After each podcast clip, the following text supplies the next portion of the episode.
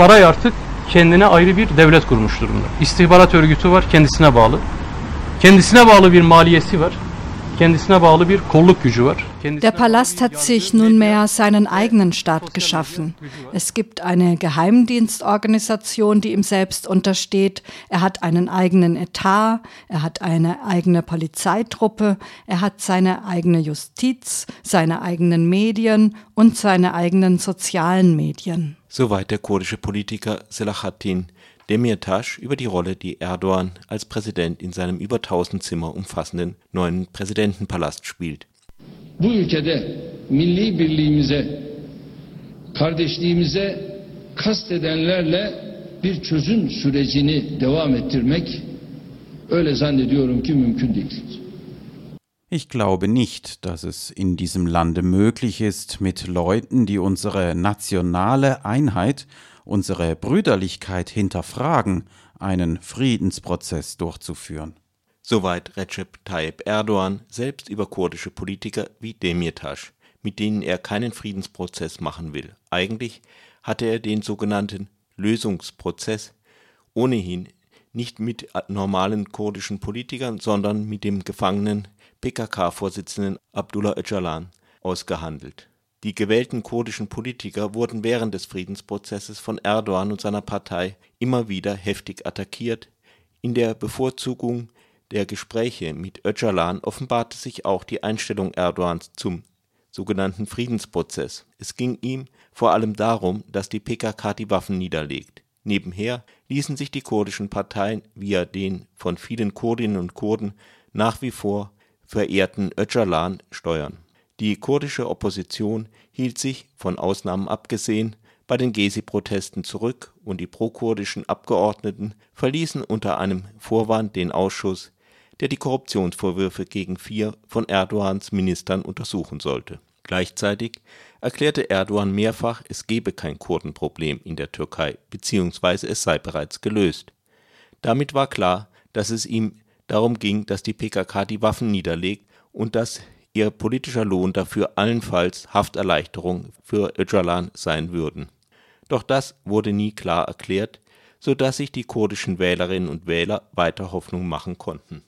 Doch dieses Spiel ging nicht auf. Nicht zuletzt, weil sich Erdogan vehement gegen die kurdischen Verteidiger von Kobane stellte und weil der Friedensprozess zwei Jahre lang auf der Stelle trat, kehrten viele kurdische Wählerinnen und Wähler bei der Wahl am 7. Juni massiv Erdogan den Rücken während nationalistische Türken die Verhandlungen mit Erdogan ernster nahmen und ihrerseits die ultranationalistische MHP wählten. Erdogan warf nun der kurdischen HDP vor ihren Wahlsieg der Einschüchterung der Wählerinnen mittels ihrer Beziehungen zur PKK zu verdanken. Acımasızca tehditlerle sandıklar silahların gölgesinde işlev görmeye kalkarsa bunun adı demokrasi olmaz. Aber wenn man sich aufmacht, seine Zwecke mit gnadenlosen Drohungen verfolgt, wenn die Wahlurnen im Schatten der Waffen stehen, dann kann man das nun mal nicht Demokratie nennen. Ich finde es offen und klar nicht richtig, Parteien zu verbieten.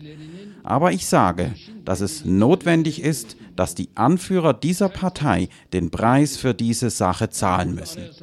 Individuum für Individuum, einer um den anderen. Der Paragraph 14 der Verfassung gewährt vieles, indem man, wenn es nötig ist, ihnen den Panzer der parlamentarischen Immunität abstreift, müssen diejenigen die Erklärungen abgeben, mit denen sie zeigen, dass die Terrororganisation hinter ihnen steht, die da sagen, wir haben dies und jenes hinter uns, den Preis für ihre Erklärungen zahlen.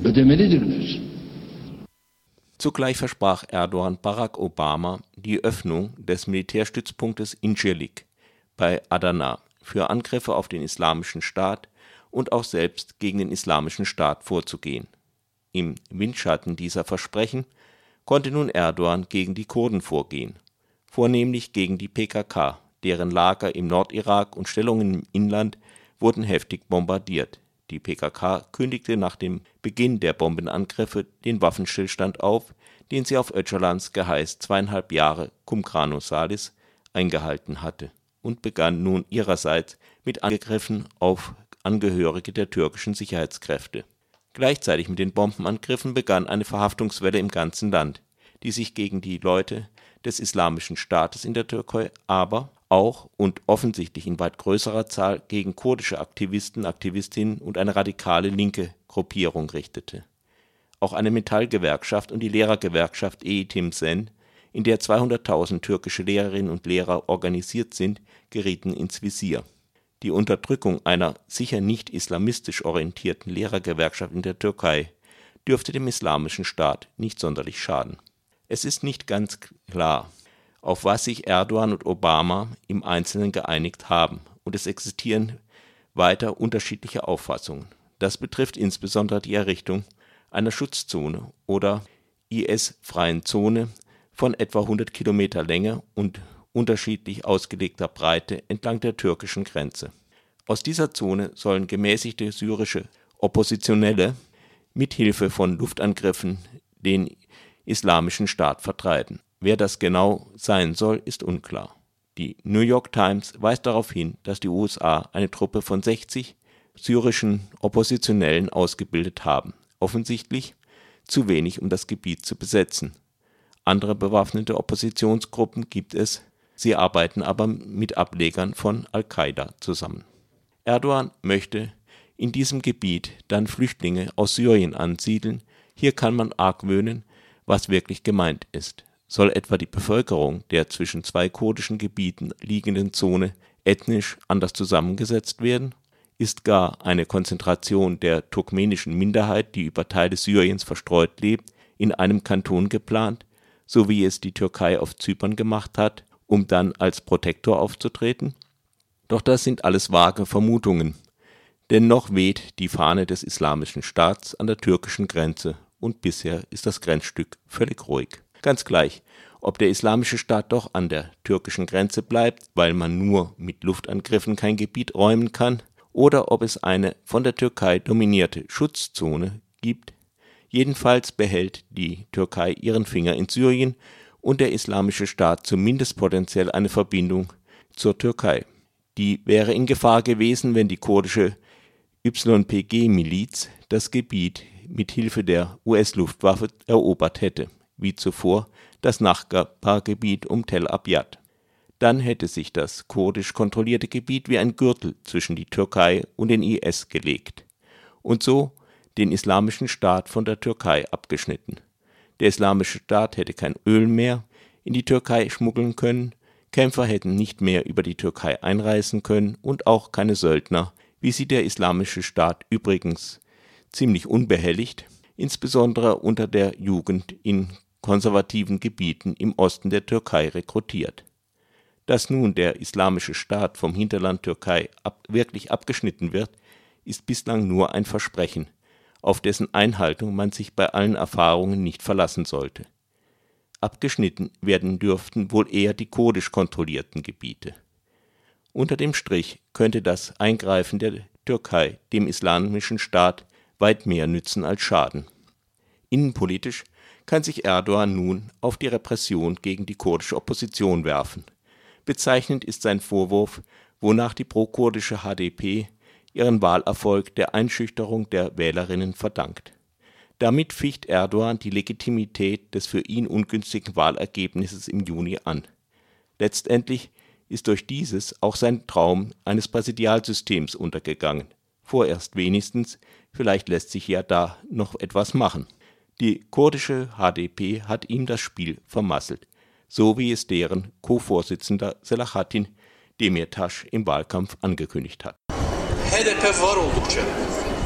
HDP'liler bu topraklarda nefes aldığı müddetçe sen başkan olamayacak. Geehrter Recep Tayyip Erdogan, solange es die HDP gibt, solange die Führer der HDP auf dieser Erde atmen, werden Sie nicht dieser Präsident werden.